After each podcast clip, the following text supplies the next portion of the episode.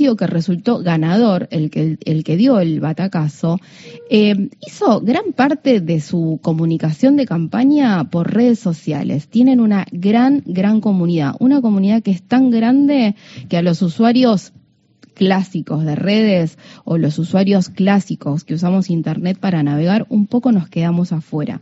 Así, eh, así que por eso me interesaba hablar con Juan, que está en línea. Hola Juan, ¿cómo estás? Soy Victoria de Masi. Gracias por atender a gente de a pie. Hola Victoria, ¿cómo va? Un gusto. Hola Mario también. Gracias por la comunicación. Hola, ¿cómo andas? Bueno, Juan, primero una pregunta súper sencilla, pero muy compleja a la vez.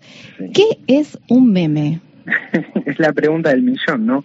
Eh, no, hay, bueno, hay muchas definiciones de meme, pero la que más me gusta y la que terminé poniendo en el libro es una de una académica de la Universidad de Jerusalén, Limor Schiffman, que sacó un, libro divino que se llama Memes en la cultura digital. Y básicamente lo que dice es que un meme es un, un ítem o un grupo de ítems digitales que comparten forma, contenido y postura y que son creados eh, unos con conciencia de los otros y distribuidos a través de Internet. Es una definición muy formal, pero básicamente nos da una idea un poco de los memes como vehículos o vectores de ideas que comparten cierta forma, entonces de ahí uno puede empezar a pensar incluso hasta en géneros de memes, eh, y que va cambiando el contenido y van evolucionando y se van creando unos con justamente con conciencia de los otros. Y uno puede ver hasta una especie de trazo casi evolutivo en algunos memes. De hecho, los memes empezaron como muy básicos allá por el año 2010 y uno los ve ahora y parece casi como, un museo, ¿viste? Está viendo una pieza de, historia comparado con los memes que tenemos ahora. Pero básicamente van manteniendo algún tipo de estructura, si pensamos por, eh, así como en rasgos generales podemos pensar una imagen con un texto abajo a forma de remate, algún video con algún audio encima, esto últimamente anda como muy de moda, por ejemplo, en TikTok, en todo lo que son las tendencias y cosas por el estilo, así que más o menos ahí vamos armando un poco la idea de meme. Aporto un par de ejemplos, eh, Juan, a ver si estás de acuerdo. Hay uno que a mí me gusta mucho, que es el de eh, bandera argentina, estás aburrido, estabas, frente a algún acontecimiento que nos roba la atención, y el otro es el de Julio, Julio Iglesias, anticipando el mes de julio, que este, este año arrancamos en, en abril con el meme de Julio Iglesias. Este, este año fue como así, yo creo que fue el pico y también me parece que un poco también quizás el último, ¿no? El último año así fuerte, un poco saturó.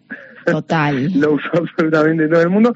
Y el de aburrido, también el de, el de Argentina, estoy aburrido, estabas, que también, bueno, ese incorpora también adentro, eh, si, si, si tienen el meme en mente, hay un tipo así medio barbudo, una barba medio rubia, que ese, que ese, digamos, es un personaje que nació también de otros memes que son el Virgin versus el Chad, que básicamente es como la versión de internet de, de esta idea muy yankee de los machos alfa y los beta y esas cosas por el estilo. Y el chat siempre está como bien posicionado, eh, eh, responde con muy pocas palabras, siempre tiene una posta para tirar, etcétera. Bien, Juan, voy a leer unas tres líneas de tu libro, un poco para introducir la pregunta que viene. Escribís lo siguiente, un buen meme en el momento y en la situación adecuados puede definir la opinión de gran parte de los usuarios de Internet acerca de un tema. Esta idea que planteas en el libro me hizo pensar un poco en las campañas políticas, esta, estas campañas de cara a las pasos que terminaron ayer con la elección.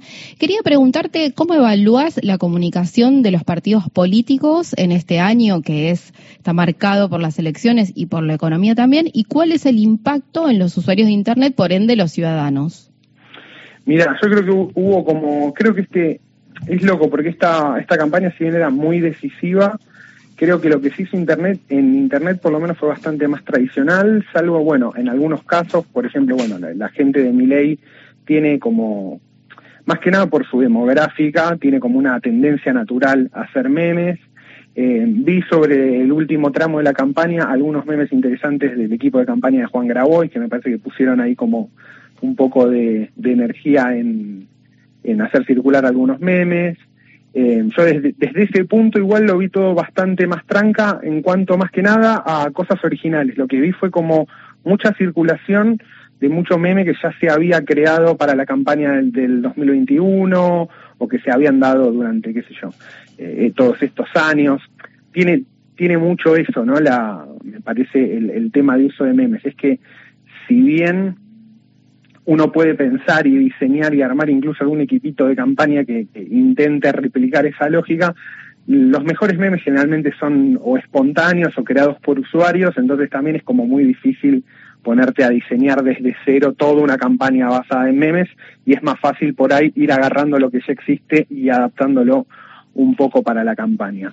Eh, o sea que los más efectivos no hay que pensarlos tanto es que tiene un poco esa lógica, ¿viste? Quizás eh, los que mejor funcionan son casi los que salen más automáticos, ¿viste? Por ahí vos tenés atrás todo un equipo pensando y qué sé yo, y se le nota esa artificialidad, y después viene un pibe de 18 años en su casa aburrido que saca un, un, meme atrás de otro y son buenísimos. Este pibe entiende perfecto por dónde está pasando o dónde se está jugando esto de la campaña. Eh, eh, Habrás visto que Javier Milei, entre otras características, en el último tramo de la campaña hizo declaraciones bastante personales. Eh, bueno, dijo que está evaluando la posibilidad de convertirse al judaísmo y suele citar frases de macabeos, ¿no? Pasajes de la Biblia que lo presentan un poco como el Mesías. ¿Viste algo de eso ayer en redes sociales dando vueltas? Sí, hay, hay, hay un meme y sobre todo es como una idea que está muy fuerte en el, en el grupo de, de Javier Milei, que creo que la tomaron de una frase, me parece, de Carlos Maslatón, que dice, em, la victoria no depende de la fuerza del ejército, sino de las fuerzas del cielo, como esta idea de que hay un factor sorpresa muy fuerte que, que iba a jugar en la campaña y que lo que en este momento no se veía o lo que no se veía, ¿no? Como fue pasando en las provincias, ¿no? Que uno veía los candidatos de Milei sacando 2%, 3%, y casi todo el consenso periodístico y mediático era que la campaña se le había pinchado, incluso en las encuestas, entonces estaban muy aferrados a esta idea de las fuerzas del cielo y ayer justamente circularon bastante estos memes que lo pintan a Javier como una especie de Jesús ascendido, que ya venían, ya, se habían usado mucho en la campaña de 2019, eh, perdón, en la de 2021, pero que volvieron con mucha fuerza y justamente con, haciendo hincapié en esta frase de las fuerzas del cielo, y me parece que un poco de acá a a lo que va a ser la elección de octubre y en el caso que haya balotaje y entre ley en el balotaje, me parece que va a ser un poco el espíritu de la campaña muy de David contra Goliat y muy de esta idea de ir de punto y enfrentar a todos los establishment al político, mediático, empresarial y demás. Bien, si recién nos enganchás, estamos hablando con Juan Ruoco, él es el autor de La democracia en peligro, cómo los memes y otros discursos marginales de Internet se apropiaron del debate público. Eh, vos eh, retomás en una parte de, tu libro eh, algo que tiene que ver con el fenómeno Milei. En el año 2021 se armó la Operación Cocker. ¿Te acordás de eso? ¿Nos puedes contar?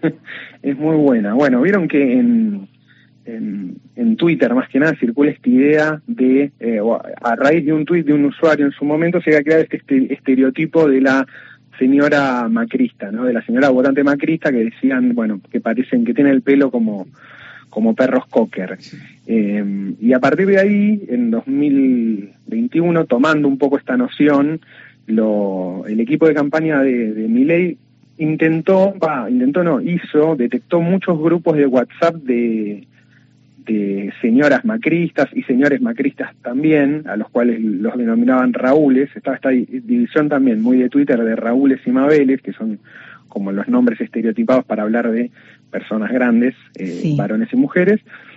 Y hicieron toda una campaña en torno a convencer a este público de que Macri apoyaba a ley en vez de a sus propios candidatos. Entonces hicieron todos memes de muy, muy baja calidad, que casi vieron hechos con paint y que, parecen mal hechos a propósito, en los cuales decían el gato apoya al león o apoya al león o cosas por el estilo, ¿no?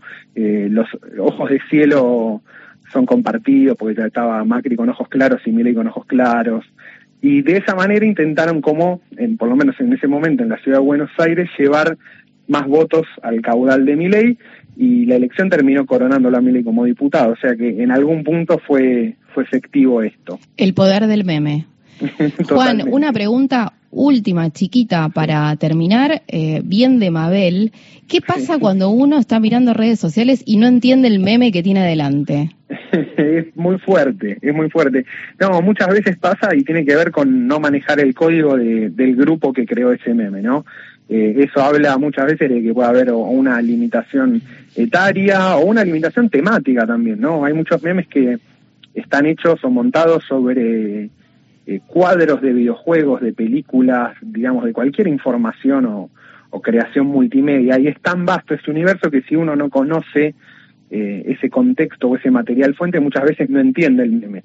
Bien. Entonces, nada, qué sé yo, es algo con lo que nos enfrentamos todos y también, de alguna manera, es lo que le permite a muchos memes circular por canales muy públicos eh, con contenidos que no son tan obvios, ¿no? Entonces hay como una especie, muchas veces funciona como suerte de mensajes encriptados. A mí me gusta algo que también exploré un poco en el libro, eh, porque claro, si uno no tiene el contexto completo de lo que es el meme, a veces uno puede, o hay algunos que son más fácil de entender intuitivamente, pero otros no.